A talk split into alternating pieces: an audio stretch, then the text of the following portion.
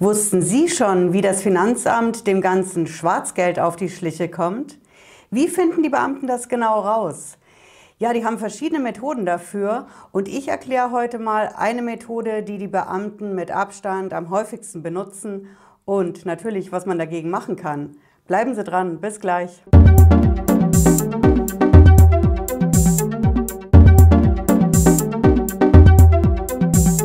Bin Patricia Lederer. Ich bin Rechtsanwältin in der Frankfurter Steuerrechtskanzlei Lederer Law. Ich freue mich sehr, dass Sie heute hier bei uns sind. Auf diesem Kanal geht es ums Geld und natürlich ums Geld in Sachen Steuer- und Finanzamt.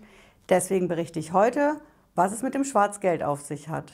Schwarzgeld und Finanzamt, brandheißes Thema, klar. Das Finanzamt ist jeden Tag, fast schon jede Minute, jede Sekunde auf der Suche nach diesem unversteuerten Schwarzgeld. Die beschäftigen ganze Rechenzentren, die versuchen herauszufinden, wo liegt das unversteuerte Geld und wo müssen wir ein Ermittlungsverfahren einleiten. Ähm, das gibt ganz viele Branchen, die das Finanzamt da im Visier hat. In erster Linie ganz, ganz stark vertreten bei der Kundschaft beim Finanzamt sind die Gastwirte. Die Gastwirte, das ist einfach eine bargeldintensive Branche. Und das Finanzamt sagt da, wo viel Bargeld im Spiel ist, kann die Steuerhinterziehung auch nicht weit sein. Steuerrechtlich aus meiner Sicht ist das natürlich nicht immer korrekt. Schauen Sie gerne meine Videoreihe dazu an, in der wir für die Gastwirte kämpfen. Ähm, es gibt noch viele weitere Branchen, die das Finanzamt im Visier hat, auf der Suche nach dem Schwarzgeld. Zum Beispiel ist das Finanzamt in den sozialen Medien sehr stark unterwegs. Ich habe dazu das letzte Video gemacht. Schauen Sie gerne rein.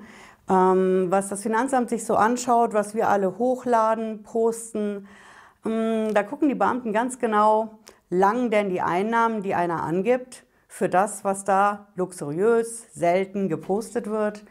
Das ist auf jeden Fall eine der Methoden fürs Finanzamt auch zu gucken, wo könnte das Schwarzgeld sein. Und ähm, ich erkläre mal heute die ganz weit verbreiteste Methode vom Finanzamt, wie es dem Schwarzgeld auf die Schliche kommt. Da ist natürlich der Klassiker. Das ist, Finanzamt kommt in die Firma rein und schaut sich die Kasse an. Bei der Kasse guckt es dann, okay, ich habe hier zum Beispiel 20 Euro Einnahmen und ich habe doch deutlich mehr Ausgaben. Da kann ja was nicht stimmen. Mit irgendwas müssen ja diese Ausgaben bezahlt werden. Das wäre so die Berechnungsmethode, wenn der Finanzbeamte in die Kasse guckt. Läuft natürlich selten so ab. Meistens läuft es über den sogenannten Kontenabruf. Das Finanzamt kann seit über zehn Jahren mittlerweile direkt in die Konten von uns allen reinschauen. Ja, das geht und das läuft über ein Bundesamt, das sitzt in Bonn. Da stellt das Finanzamt dann einen Antrag. Wir würden gerne in das Konto reinschauen und dieser Antrag wird auch bewilligt. Und so sehen die Beamten dann, was läuft auf der Kreditkarte rein und vor allen Dingen raus, was läuft auf dem Girokonto, auf dem Konto Korrent, was habe ich für Kredite, was läuft auf meinem PayPal-Account. Ähm, gibt verschiedene Konten, die sich das Finanzamt da so anschaut und vor allen Dingen erfährt es über diesen zentralen Abruf meine gesamten Konten. Die wissen also von vornherein, dass ich fünf oder zehn, wie viel auch immer, Konten habe. Ja, und wenn das Finanzamt dann da so reinschaut, dann fängt es an zu rechnen mit einer ganz speziellen Rechenmethode. Das Ding heißt Geldverkehrsrechnung. Steuersprache halt. Die Geldverkehrsrechnung ist eine Methode, die guckt nicht nur, was ist auf der Einnahmenseite und was ist rausgegangen, sondern die Geldverkehrsrechnung ist eine Schätzung. Das klingt erstmal strange, denn ähm, ich kann mich natürlich fragen, das Finanzamt will mir ja Schwarzgeld nachweisen. Wieso schätzt es mich denn? Macht keinen Sinn, ne? Ich erkläre, warum das so ist. Ähm, der Finanzbeamte, der muss ab einem gewissen Grad, muss der schätzen. Der kann zum Beispiel ins Konto reingucken. Da sieht er, dass an einem bestimmten Tag ein bestimmter Betrag abgehoben ist, bar vom Konto. Da weiß er nicht, was damit passiert ist. Ausgegeben, privat, Geschäft, verschenkt, verliehen, habe ich es vielleicht gespart? Das weiß der alles nicht. Also schätzt er. Und schätzen einfach so ins Blaue hinein geht natürlich auch nicht. Der Finanzbeamte nimmt dann die Zahlen vom Statistischen Bundesamt. Ja, das Statistische Bundesamt, das gibt in schöner Regelmäßigkeit Rechnungen raus, Berechnungen, was ein Durchschnittsbürger in Deutschland, der so und so viel Einkommen hat, was der ausgeben muss. Sie sehen hier unten den Link, ähm, wo Sie diese Zahlen finden. Das ist unheimlich wichtig zu wissen. Da sind bestimmte Gehaltsgruppen, drei oder vier Stück sind das, glaube ich. Da gibt es auch einen Durchschnittswert und da steht dann genau 30, 40 Prozent gebe ich für die Wohnung aus, 5 oder 10 Prozent fürs Essen. Ähm, Bekleidung, ähm, da sind auch so Sachen drin wie äh, Kulturausgaben. Da wird also der durchschnittliche Bürger genommen, für was der sein Geld ausgibt. Und genau das benutzt das Finanzamt.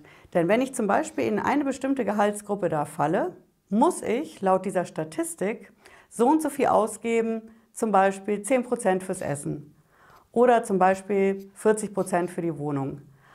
Ob ich das wirklich ausgegeben habe, ob das echt meine Ausgaben sind, das interessiert den Finanzbeamten nicht.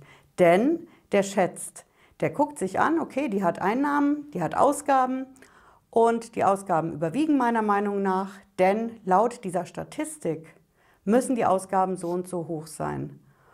Und äh, dann kann ich natürlich tausendmal sagen, Moment, ich gebe aber dafür viel mehr aus als dieser Durchschnittsbürger in dieser Statistik und dafür viel weniger, interessiert den Finanzbeamten erstmal nicht. Und genau das ist der Knackpunkt.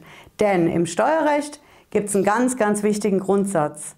Und das ist, Gleiches muss gleich behandelt werden und Ungleiches ungleich. Und das hier ist ungleich.